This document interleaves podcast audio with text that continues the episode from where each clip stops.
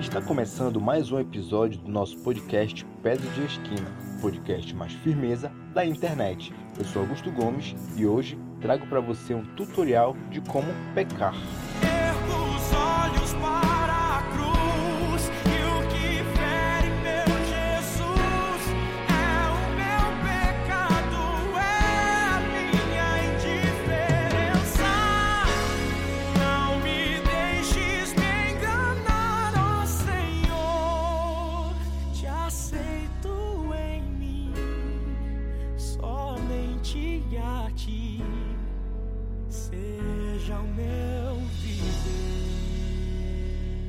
Gerais, a gente poderia até afirmar que todo mundo conhece o que é pecado. Todo mundo talvez já ouviu falar, conhece pelo menos a palavra, ou sabe associar com alguma coisa, que é alguma coisa ruim, alguma coisa que está nas religiões, mas eu acredito que seja um tema muito relevante e que talvez não seja devidamente discutido.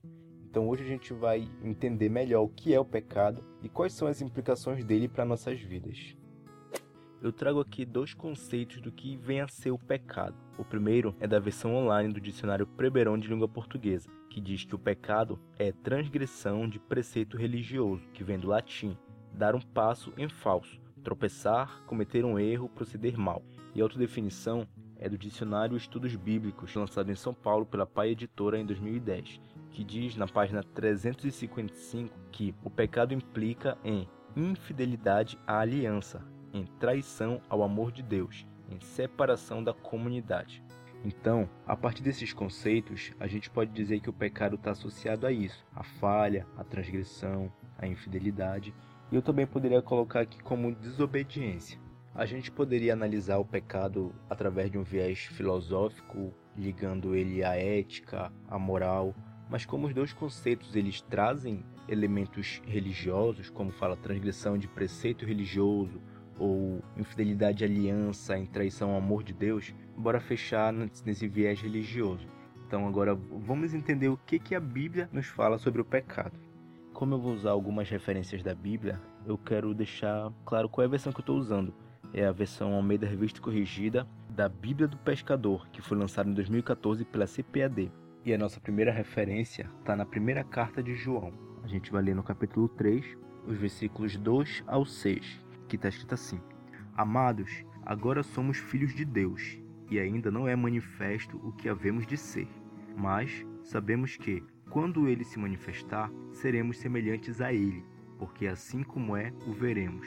E qualquer que nele tem esta esperança, purifica-se a si mesmo, como também ele é puro. Qualquer que pratica o pecado também pratica iniquidade, porque o pecado é iniquidade. E bem sabeis que ele se manifestou para tirar os nossos pecados, e nele não há pecado.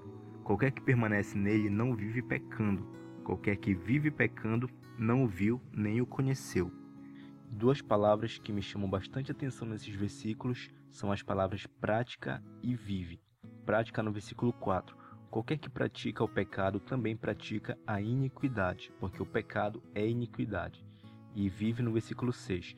Qualquer que permanece nele não vive pecando. Qualquer que vive pecando não o viu nem o conheceu. Essas duas palavras, elas me remetem a exercício, a continuidade. Então, quando a gente encara o pecado como uma prática, essa iniquidade que ele apresenta aqui é essa vivência com o pecado no versículo 5 ele diz: E bem sabeis que ele se manifestou para tirar os nossos pecados. Aqui João ele se refere ao sacrifício de Cristo na cruz, que foi o projeto de Deus para a redenção da humanidade, para que a gente fosse liberto desses pecados que a gente comete. A gente deixou de pecar depois do sacrifício de Cristo na cruz? A resposta é não. Mas aí a gente ganhou a liberdade. Não a liberdade para não pecar mais, mas a liberdade para não viver debaixo da opressão do pecado. Mas vai chegar um dia, como ele diz aqui no versículo 2: Amado, agora somos filhos de Deus, e ainda não é manifesto o que havemos de ser, mas sabemos que, quando ele se manifestar, seremos semelhantes a ele, porque assim como é, o veremos.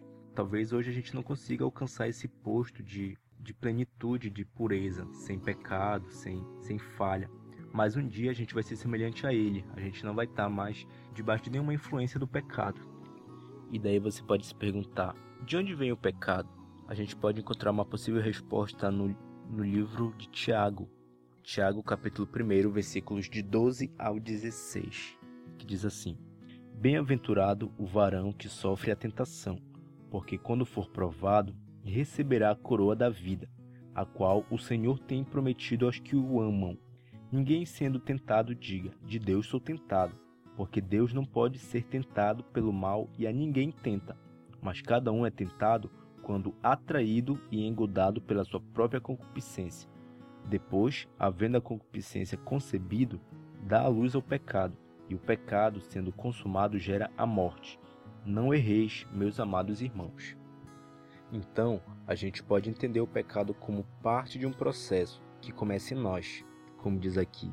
Mas cada um é tentado quando atraído e engodado pela sua própria concupiscência. Então, a tentação, ela não vem de nada exterior, ela vem de nós mesmos, ela já está em nós. Nossa própria concupiscência, nossa própria cobiça, desejo de pecar. Mas uma boa notícia é que no versículo 12 diz que Bem-aventurado o varão que sofre a tentação, porque quando for provado, receberá a coroa da vida, a qual o Senhor tem prometido aos que o amam. Então a gente pode entender que essa tentação, ela não vem para nos destruir, mas ela vem como uma prova para nos testar, para que a gente consiga vencer ela. E ao passo que a gente faz isso, a gente consegue provar o nosso amor com Deus, o nosso compromisso com Ele e reafirmar o poder do resultado da cruz, que é onde a gente vai provar da liberdade, essa liberdade que Ele nos dá de não mais viver debaixo da opressão do pecado. E agora que a gente deu esse apanhado geral sobre o que é o pecado, como que a Bíblia se posiciona a respeito do pecado, a gente vai aprender a pecar. Mas antes de, de destrinchar esse tópico, eu quero, quero explicar o tema desse episódio. Não quer dizer que eu estou fazendo uma apologia ao pecado, que a gente deve pecar e ter técnica para isso. Não, você vai entender melhor conforme eu vou explicando, mas já para segurar, não é para pecar. Mas se pecar, aí a gente segue o conselho de João.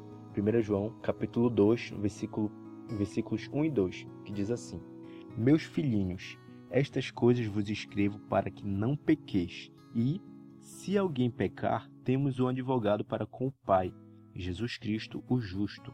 E ele é a propiciação pelos nossos pecados, e não somente pelos nossos, mas também pelos de todo mundo. A Bíblia mesmo nos assegura de que a gente está sujeito ao pecado.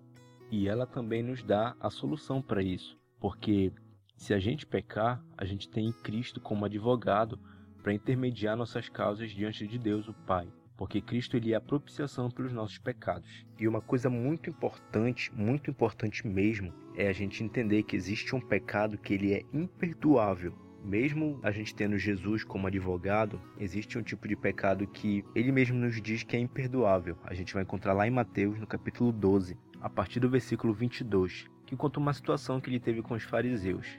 Diz assim: Trouxeram-lhe então um endemoniado cego e mudo e de tal modo o curou, que o cego e mudo falava e via. E toda a multidão se admirava e dizia: Não é este o filho de Davi? Mas os fariseus, ouvindo isso, diziam: Este não expulsa os demônios senão por Beuzebu, príncipe dos demônios. Jesus, porém, conhecendo os seus pensamentos, disse-lhes: Todo reino dividido contra si mesmo é devastado, e toda cidade ou casa dividida contra si mesma não subsistirá. E se Satanás expulsa a Satanás, está dividido contra si mesmo. Como subsistirá, pois, o seu reino?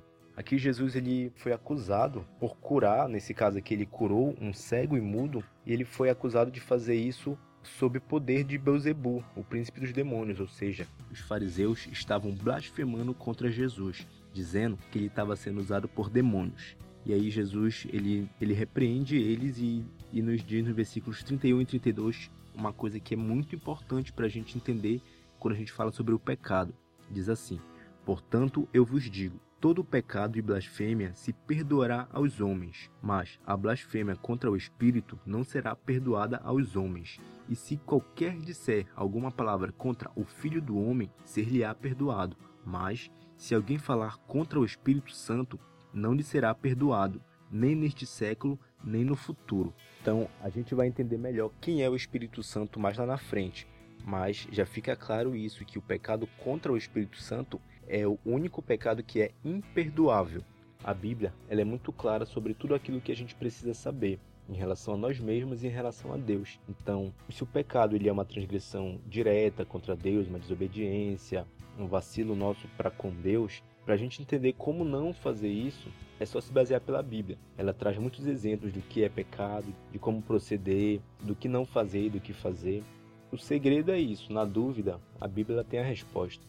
Também isso já fica uma dica de buscar entender o que é pecado ou não com outras pessoas, porque existe um risco muito grande de a gente tentar listar o que é pecado e tentar se basear nessa regra, porque acho que isso não funciona tão bem dessa forma. Que o pecado também não está simplesmente ligado a ato, ele também está muito ligado à intenção. E Deus ele conhece a intenção do nosso coração. Por mais que a gente faça ou não algumas coisas que sejam ou não pecado, Deus, para além do nosso ato, ele conhece as nossas intenções. Então é muito importante levar isso em consideração. Dentro daquilo que a Bíblia ela ensina sobre pecado, eu quero apresentar agora três passos de como pecar que eu aprendi com a Bíblia. Isso não me ensinaram, foi veio do meu aprendizado com a Bíblia, com as coisas que eu vim vivenciando também e pelo que a Bíblia me mostra como exemplo. E falando em ser humano, o pecado, o primeiro pecado que a gente encontra é o pecado já dos primeiros seres humanos, que é de Adão e Eva. O casal foi o casal que Deus criou, e aí a gente vê que que o pecado como desobediência, ele vem da desobediência de uma ordem teoricamente simples, que a gente vê depois que Deus criou o jardim, criou toda a natureza e o homem, a gente vê uma ordem que Deus ele dá no capítulo 2 do livro de Gênesis, versículo 16, que diz assim: E ordenou o Senhor Deus ao homem, dizendo: De toda árvore do jardim comerás livremente, mas da árvore da ciência do bem e do mal, dela não comerás, porque no dia em que dela comeres, certamente morrerás.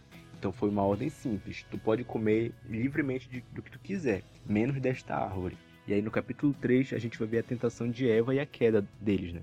Começa assim, capítulo 3 de Gênesis, versículo 1. Ora, a serpente era mais astuta que todas as alimárias do campo que o Senhor Deus tinha feito. E esta disse à mulher: É assim que Deus disse: Não comereis de toda a árvore do jardim? E disse a mulher à serpente: Do fruto das árvores do jardim comeremos, mas do fruto da árvore que está no meio do jardim, disse Deus: Não comereis dele, nem nele tocareis, para que não morrais. Então a serpente disse à mulher: Certamente não morrereis, porque Deus sabe que no dia em que dele comerdes, se abrirão os vossos olhos, e sereis como Deus, sabendo o bem e o mal. E vendo a mulher que aquela árvore era boa para se comer e agradável aos olhos, e árvore desejável para dar entendimento, tomou do seu fruto e comeu, e deu também a seu marido, e ele comeu com ela. Então foram abertos os olhos de ambos, e conheceram que estavam nus, e cozeram folhas de figueira e fizeram para si aventais. Então aqui a gente vê eles desobedecendo a ordem de Deus. A ordem era que eles não comessem e eles comeram. E aí chegou Deus, como a gente vê aqui no versículo 9. E chamou o Senhor Deus a Adão e disse-lhe: Onde estás? E ele disse: Ouvi a tua voz soar no jardim e temi, porque estava nu e escondi-me. E Deus disse: Quem te mostrou que estavas nu? Comestes tu da árvore que te ordenei que não comesses? Então disse Adão: A mulher que me destes por companheira, ela me deu da árvore e comi. E disse o Senhor Deus à mulher: Por que fizeste isso? A mulher disse: A serpente me enganou e eu comi. Então o Senhor disse à serpente: Porquanto fizeste isso, maldita serás, mais que toda besta e mais que todos os animais do campo. Sobre o teu ventre andarás, e pó comerás, todos os dias da tua vida. E porei inimizade entre ti e a mulher, e entre a tua semente e a sua semente. Esta te ferirá a cabeça, e tu lhe ferirás o calcanhar. E a mulher disse: Multiplicarei grandemente a tua dor e a tua conceição. Com dor terás filhos, e o teu desejo será para o teu marido, e ele te dominará. E Adão disse: Porquanto destes ouvido a voz de tua mulher, e comestes da árvore que te ordenei, dizendo: Não comerás dela, maldita é a terra por causa de ti. Com dor comerás dela todos os dias da tua vida. Espinhos e cardos também te produzirá, e comerás a erva do campo. No suor do teu rosto comerás o teu pão, até que te torne a terra, porquanto dela foste tomado, porquanto és pó, e em pó te tornarás. Então, aproveitando o gancho desse primeiro casal, Adão e Eva, eu quero entrar no nosso primeiro tópico, que é não envolva outras pessoas. O pecado geralmente está associado a questões pessoais, individuais, porque sou eu transgredindo um preceito, sou eu desobedecendo, sou eu falhando. Mas, como nós somos seres sociáveis, o tempo todo a gente está se relacionando com alguém, seja de forma mais íntima, como, por exemplo, com amigos, com familiares, ou de forma mais distante, como com vizinhos, com colegas de trabalho. O tempo todo a gente está convivendo com alguém.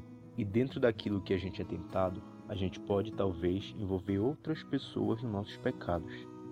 E como a gente vê, desde o começo da história, o homem já envolve outras pessoas nos seus pecados. Eu quero trazer um outro exemplo para a gente da Bíblia, que é a história de Acã.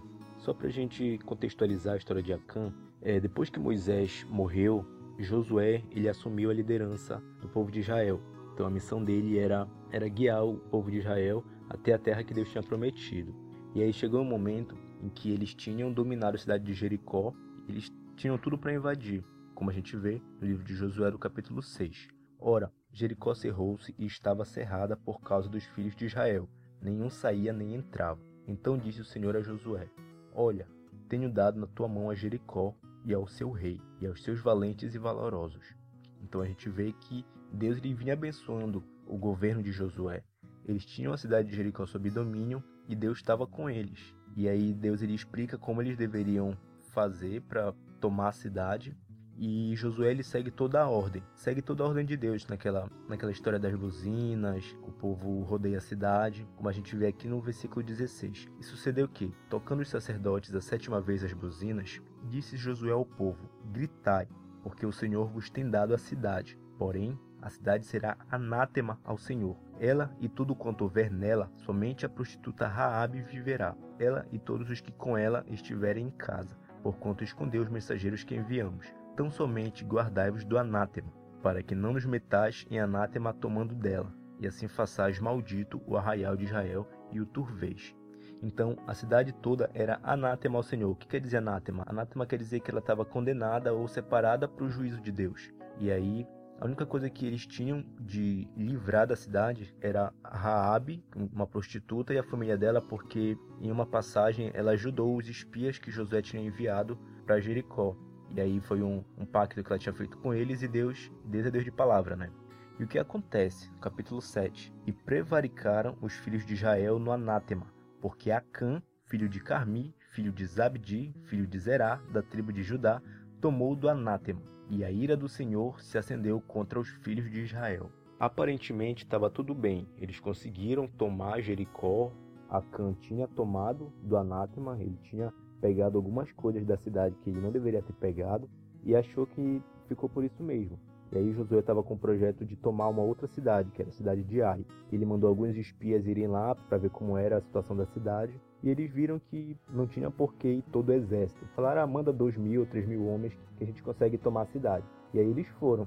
E o que, que acontece? Capítulo 7, versículo 5 de Josué. E os homens de Ai feriram deles alguns trinta e seis e seguiram-nos desde a porta até Sebarim, e feriram-nos na descida, e o coração do povo se derreteu e se tornou como água. Então Josué rasgou as suas vestes e se prostrou em terra sobre o seu rosto, perante a arca do Senhor até a tarde, ele e os anciãos de Israel, e deitaram pó sobre as suas cabeças. E disse Josué: Ah, Senhor Jeová, por que com efeito fizeste passar a este povo o Jordão? para nos dares nas mãos dos amorreus, para nos fazerem perecer? Tomara nos contentáramos como ficarmos da além do Jordão. Ah, Senhor, que direi, pois Israel virou as costas diante dos seus inimigos? Versículo 10. Então disse o Senhor a Josué: Levanta-te, pois que estás prostrados assim sobre o teu rosto, Israel pecou, e até transgrediram o meu concerto que lhes tinha ordenado, e até tomaram do anátema, e também furtaram, e também mentiram e até debaixo da sua bagagem o puseram, pelo que os filhos de Israel não puderam subsistir perante os seus inimigos. Viraram as costas diante dos seus inimigos, porquanto estão amaldiçoados. Não sereis mais convosco, senão desarraigardes o anátema do meio de vós. Então a gente vê que Deus ele fala que Israel pecou. A gente vê que foi Acã, um homem, que pegou do anátema. Mas como eles eram um coletivo, eles eram o povo de Israel, Acã ele acabou envolvendo todo o povo nesse pecado dele. E ninguém sabia, todo mundo estava ficando com a consequência daquele pecado, sendo que eles nem sabiam o que estava acontecendo. E aí, depois que Deus explicou para Josué que ele deveria fazer, né, que eles deveriam tirar o anátema do meio deles, Josué ele foi tomar providência. Então ele foi debaixo da direção de Deus, lançou sorte até que ele conseguiu encontrar o culpado, que foi Acã. A gente vê lá no versículo 20. E respondeu Acã a Josué e disse: Verdadeiramente pequei contra o Senhor, Deus de Israel, e fiz assim assim. Quando vi entre os despojos uma boa capa babilônica e duzentos ciclos de prata e uma cunha de ouro de peso de cinquenta ciclos, cobicei-o e tomei-os. E eis que estão escondidos na terra no meio da minha tenda e a prata debaixo dela. Então, do jeito que Deus tinha falado, no versículo 11: Israel pecou e até transgrediram o meu conserto que lhes tinha ordenado, e até tomaram do anátema, e também furtaram, e também mentiram, e até debaixo da sua bagagem o puseram. Então, do jeito que Deus tinha falado, era o que tinha acontecido, eles descobriram. E aí no versículo 24 a gente vê Josué tomando a providência. Diz assim: Então Josué e todo Israel com ele tomaram a Acã, filho de Zerá, e a prata, e a capa, e a cunha de ouro, e a seus filhos, e a suas filhas, e a seus bois, e a seus jumentos, e as suas ovelhas, e a sua tenda, e a tudo quanto tinham, e levaram-nos ao vale de Acor. E disse Josué: Por que nos turbaste? O Senhor te turbará a ti este dia. E todo Israel o apedrejou com pedras, e o queimaram a fogo e o apedrejaram com pedras. Então, a gente vê que o pecado de um homem acabou fazendo com que o exército falhasse numa missão que aparentemente era uma missão fácil, mas como Deus não estava com eles, eles acabaram perdendo. E a gente vê que toda a família de Acã também foi morta por conta da consequência desse pecado. Então, uma coisa que um homem fez acabou envolvendo várias outras pessoas. Isso é muito sério. Assim como também a gente tem que ter cuidado para não estar envolvido no pecado de outras pessoas. E um exemplo disso de quando a gente pode se envolver no pecado de outros, a gente pode encontrar na vida de José. No livro de Gênesis, capítulo 39. José, ele foi vendido como escravo por Egito. A gente vê aqui no versículo 1. E José foi levado ao Egito, e Potifar, eunuco de Faraó, capitão da guarda, varão egípcio, comprou da mão dos ismaelitas que o tinham levado lá. E o Senhor estava com José, e foi varão próspero, e estava na casa do seu senhor egípcio. Vendo, pois, o seu senhor que o Senhor estava com ele, e que tudo o que ele fazia o Senhor prosperava em sua mão, José achou graça aos seus olhos e servia-o e ele o pôs sobre a sua casa e entregou na sua mão tudo o que tinha. José estava na condição de escravo, mas Potifar, que era o senhor dele, ele viu que Deus era na vida de José. Então, como ele via que Deus ele ia prosperando a vida de José, ele pegou e entregou tudo o que ele tinha na mão de José. E o que acontece? Versículo 7. E aconteceu depois destas coisas que a mulher do seu senhor pôs os olhos em José e disse: Deita-te comigo. Porém ele recusou e disse à mulher do seu senhor: Eis que o meu senhor não sabe do que há em casa comigo, e entregou em minha mão tudo o que tem. Ninguém há maior do que eu nesta casa, e nenhuma coisa me vedou, senão a ti, porquanto tu és sua mulher. Como, pois, faria eu este tamanho mal e pecaria contra Deus? A mulher de Potifar, ela se sentiu atraída por José, e ela queria se deitar com ele, né? ela queria se relacionar com ele. Só que José ele era um jovem íntegro. Ele reconhecia a posição que ele tinha, ele sabia a responsabilidade que Potifar tinha dado a ele, a confiança que ele tinha sobre ele. E ele não ia fazer aquilo, principalmente porque ele servia a Deus, como ele fala. Como, pois, faria eu este tamanho mal e pecaria contra Deus? Ele sabia que por mais que ele fizesse aquele pecado e Potifar nunca ficasse sabendo, mas ele sabia da responsabilidade que ele tinha com Deus, a quem ele servia. E é uma forma de que ele percebeu que um pecado que era uma tentação da mulher de Potifar, ela queria cometer aquele, aquele ato e ela queria envolver ele. E ele falou: Não, eu não vou me deixar ser envolvido. E assim como a gente pode pecar junto com outra pessoa, envolver ela dessa forma no nosso pecado, a gente pode também pecar contra outra pessoa.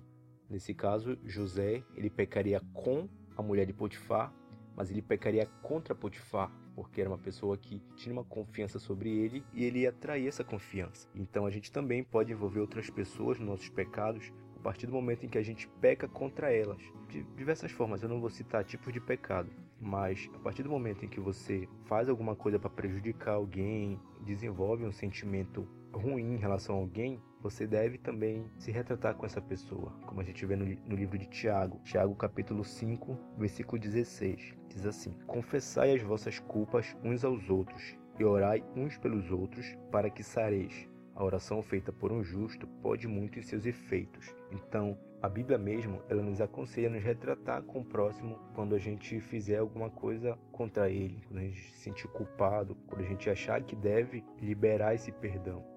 Esse foi o nosso primeiro tópico. Não envolva outras pessoas.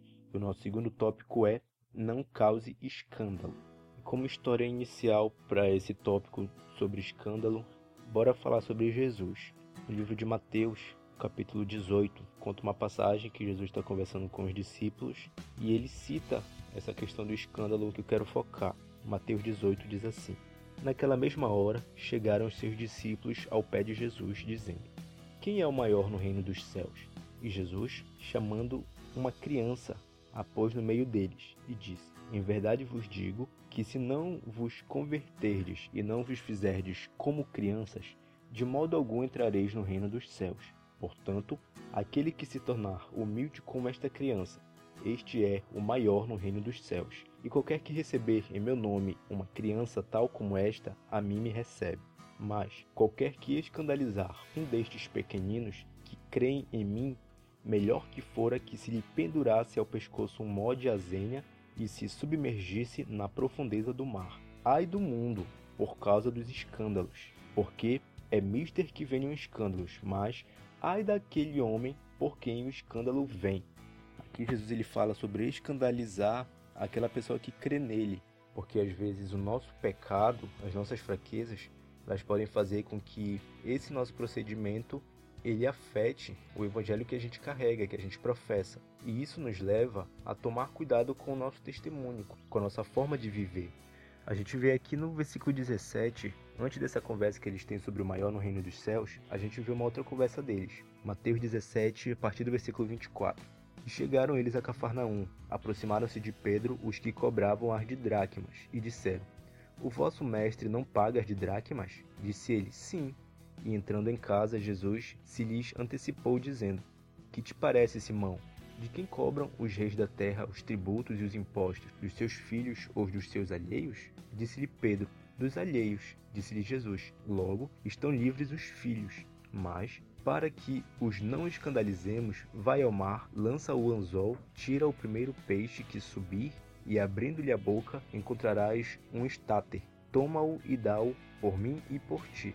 A gente vê uma situação de Jesus pagando um tributo, pagando um imposto, né? um compromisso daquela cidade. E aí aqui a gente vê no começo da história que chegaram com Pedro e disseram: "O teu mestre não paga de dracmas?"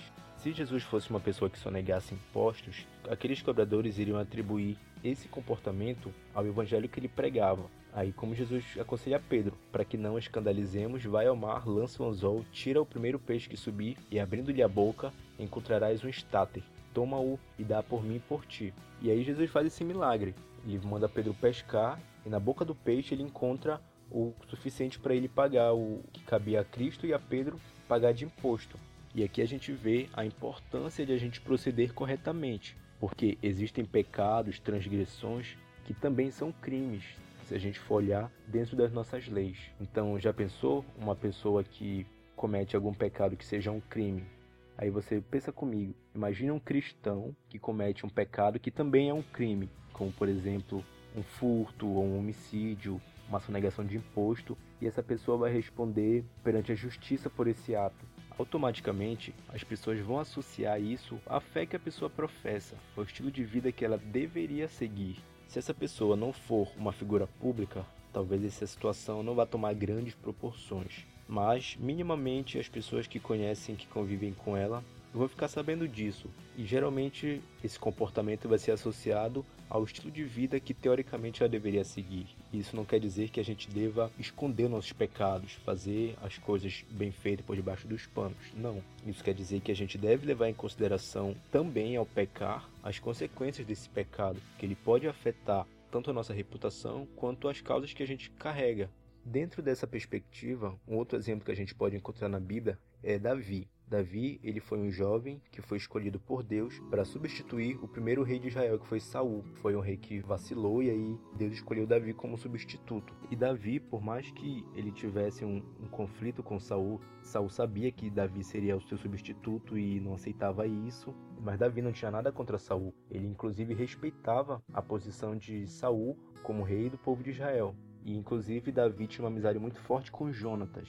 E a história ela nos conta que Saul e o filho dele Jonatas foram mortos juntos. E no capítulo 1 do segundo livro de Samuel, a gente conta essa passagem logo depois que Davi soube da morte deles. Diz assim, 2 Samuel, capítulo 1, a partir do versículo 17. E lamentou Davi a Saul e a Jonatas seu filho com esta lamentação, dizendo ele que ensinassem aos filhos de Judá o uso do arco Eis que está escrito no livro do reto: Ah, ornamento de Israel, nos teus altos fui ferido, como caíram os valentes. Não o noticieis em Gate, não o publiqueis nas ruas de Asquelon, para que não se alegrem as filhas dos filisteus, para que não saltem de contentamento as filhas dos incircuncisos. Eu acho muito interessante esse versículo 20, quando ele fala: Não o noticieis em Gate, não o publiqueis nas ruas de Asquelon, então, de uma forma poética, ele está compondo como que deveriam contar estas derrotas, essas perdas, quando ele fala: Não noticieis engate, não publiqueis nas ruas de Asquelon,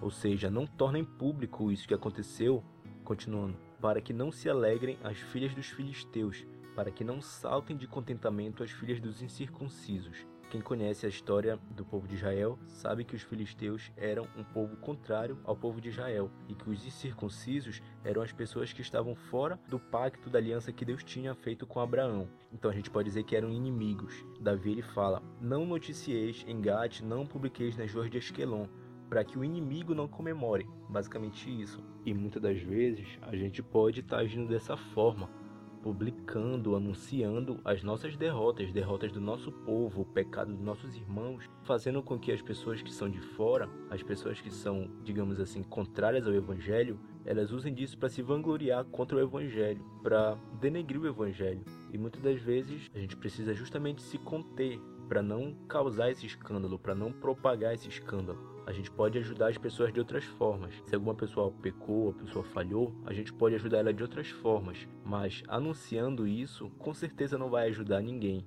muito menos o evangelho que a gente professa. E repetindo o que eu já falei, essa questão de não causar escândalo não quer dizer que a gente deva esconder os nossos pecados. Muito pelo contrário, esse é o nosso terceiro tópico. Não esconda o pecado, primeiramente de Deus. Bora ver lá em 1 João, capítulo 1, versículo 8 e 9 diz assim: Se dissermos que não temos pecado, enganamo-nos a nós mesmos, e não há verdade em nós. Se confessarmos os nossos pecados, ele é fiel e justo para nos perdoar os pecados e nos purificar de toda a injustiça. A gente vê João afirmando que todo mundo é pecador. E se a gente disser que não tem pecado, a gente está se enganando, porque, como ele diz no versículo 10, se dissermos que não pecamos, fazemos-lo mentiroso, e a sua palavra não está em nós. Então, se todo mundo peca, o que a gente pode fazer? Deus ele é santo, ele não compactua com o pecado. Tanto que ele entregou Jesus justamente para nos redimir dos nossos pecados. Mas o que, que ele diz? Versículo 9: Se confessarmos os nossos pecados, ele é fiel e justo para nos perdoar os pecados e nos purificar de toda injustiça. Apesar de o pecado ele afetar diretamente Deus, por conta que a gente está desobedecendo, transgredindo uma ordem dele, ofendendo a Deus, o pecado ele também se volta para Deus de uma outra forma, porque só Deus, através de Jesus, é que pode nos perdoar desses pecados. Jesus, como a gente leu, ele é o advogado que vai intermediar diante de Deus as nossas causas. A gente não tem como esconder de Deus nossos pecados. Muito pelo contrário, a gente tem que colocar diante dele para que ele nos ajude. Como? Perdoando esses pecados e também nos purificando das nossas injustiças. Então, não esconda o pecado de Deus. E também não devemos esconder nossos pecados dos homens. Mateus capítulo 5, versículo 23. Portanto, se trouxeres a tua oferta ao altar, e aí te lembrares de que teu irmão tem alguma coisa contra ti, deixa ali diante do altar a tua oferta e vai reconciliar-te primeiro com teu irmão, e depois vem e apresentará a tua oferta como eu falei no tópico do escândalo, pode acontecer de a gente pecar contra o nosso irmão. Às vezes tem alguma coisa que precisa ser resolvida, ou que a gente ofendeu alguém, ou que alguém se ofendeu com a gente. E a gente precisa necessariamente se reconciliar com essa pessoa. A gente precisa liberar perdão, a gente precisa resolver essa questão desse pecado com a pessoa, a gente precisa que haja essa reconciliação.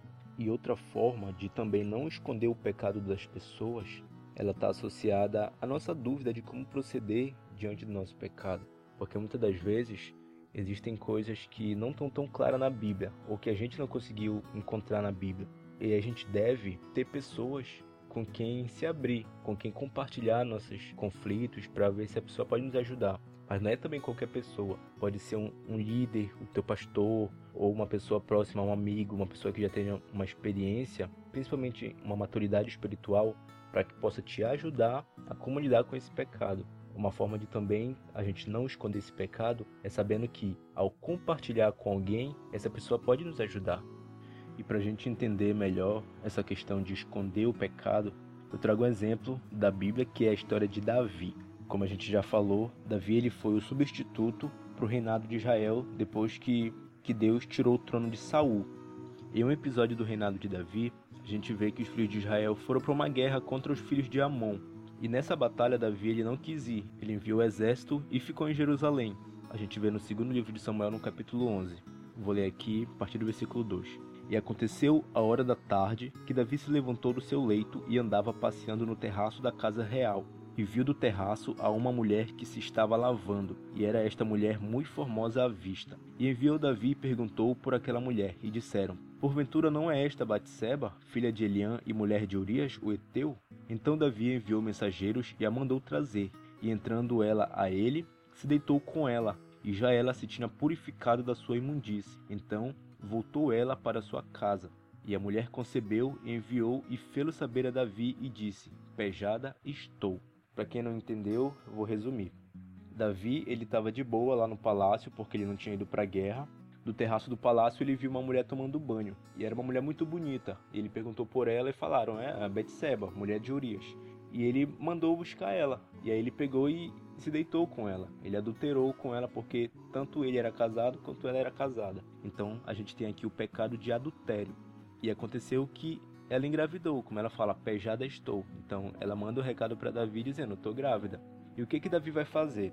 A história ela vai contar que Davi vai mandar chamar Urias e ele vai mandar Urias ir para casa dele. Ele vai dar meio que uma folga de Urias da guerra para que Urias vá se deitar com a mulher dele, Batseba, para que ele talvez acreditasse que o filho que ela já estava esperando fosse dele. Só que não dá muito certo esse plano, porque Urias ele não atende esse pedido do rei. Ele se sente desconfortável em ir para casa dele, ter essa folga, enquanto o exército está lutando. Ele fica lá na porta do palácio em apoio ao exército que está lutando. E aí Davi descobre que ele não foi para casa dele. E o que acontece? Davi chama Urias para o palácio, eles comem, bebem, e quando Urias está embriagado já, Davi libera ele: vai para tua casa, te deita com a tua mulher, vai ter esse dia de folga. Mas Urias não vai, ele continua lá na porta do palácio. Então Davi ele muda a estratégia dele. Como Urias não queria ir para casa dele, ele estava com o coração na guerra, Davi manda uma carta para Joabe, como diz aqui no versículo 15, ainda do capítulo 11 de 2 Samuel. Escreveu na carta dizendo: Ponde Urias na frente da maior força da peleja e retirai-vos de trás dele, para que seja ferido e morra. E é o que acontece. Joabe faz dessa forma e Urias morre. E Davi casa com Batseba, que agora era viúva, e ele acredita que estava tudo bem, tinha ficado por isso mesmo. E aí Deus envia Natan, um profeta, para falar com Davi. Natan chega lá, conta uma história de uma injustiça. Davi se indigna por conta daquela injustiça e se revolta. E aí Deus usa Natan para dizer que Davi era o homem que estava cometendo uma injustiça. Segundo o livro de Samuel, capítulo 12, versículo 7. Então disse Natan a Davi: Tu és este homem, assim diz o Senhor Deus de Israel. Eu te ungi rei sobre Israel e eu te livrei das mãos de Saul, e te dei a casa de teu senhor e as mulheres de teu senhor em teu seio, e também te dei a casa de Israel e de Judá. E se isto é pouco, mais te acrescentaria tais e tais coisas. Por que, pois, desprezastes a palavra do Senhor, fazendo mal diante de seus olhos? A Urias, o Eteu, feristes a espada, e a sua mulher tomastes por tua mulher, e a ele mataste com a espada dos filhos de Amon. Agora, pois, não se apartarás a espada jamais da tua casa, porquanto me desprezastes e tomaste a mulher de Urias, o Eteu, para que te seja por mulher. Assim diz o Senhor: Eis que suscitarei da tua mesma casa o mal sobre ti, tomarei tuas mulheres perante os teus olhos, e as darei ao teu próximo, a qual se deitará com tuas mulheres perante este sol, porque tu o fizestes em oculto, mas eu farei este negócio perante todo o Israel e perante o sol. E aí vai começar a desgraça na vida de Davi, por conta deste pecado que ele achou que estava escondido, que já estava tudo resolvido. Mas não, a forma como Davi usou de violência para matar Urias fez com que a espada, a violência também entrasse na casa de Davi, no meio da sua família. E aí a gente vai ver a consequência. Uma das filhas de Davi, ela vai ser abusada por um dos seus irmãos. No caso, eram filhos de Davi. E aí um outro filho de Davi vai matar esse irmão que abusou da irmã. E aí um outro filho vai matar esse que matou o abusador. Vai começar a perseguição desse filho de Davi, que era Absalão. Absalão vai se levantar contra Davi e é esse Absalão que vai se deitar com as mulheres de Davi, o pai dele. E aí vai se cumprir aquilo que foi dito através de Natan, que o que ele fez em oculto seria feito à luz do sol diante de todo mundo. E é o que Absalão fez para afrontar Davi. E também o filho que Davi teria com Batseba, o fruto daquele, daquele adultério, ele morre. Então a gente vê que são desgraças atrás de desgraças. Apesar de Davi ter se arrependido, como a gente vê ainda na conversa com Natã, capítulo 12, versículo 13. Então disse Davi a Natã: Pequei contra o Senhor. E disse Natã a Davi: Também o Senhor transpassou o teu pecado, não morrerás. Ainda assim a gente vê a bondade de Deus para com Davi porque ele se arrependeu do pecado que ele tinha feito, ou dos pecados. Mas ainda assim, ele não foi poupado das consequências desse pecado. Davi, ele negligenciou principalmente a atuação de Deus na vida dele, que não foi apenas um pecado que ele estava fazendo contra Urias, o que já seria muito grave, mas principalmente um pecado que ele fez contra Deus. Eu acredito que a saída nessa situação de Davi seria justamente ele não ter tentado esconder esse pecado. Ele deveria ter se arrependido do que ele tinha feito e ter se voltado para Deus. Ou então, se ele não, se ele não tinha segurança de como proceder diante de Deus, ele poderia ter pedido conselho para Natan, porque os reis e os profetas eles tinham um contato muito direto, principalmente os reis que eram tementes a Deus. Então, se ele tivesse ido conversar com Natan, provavelmente Deus teria dado uma orientação para ele.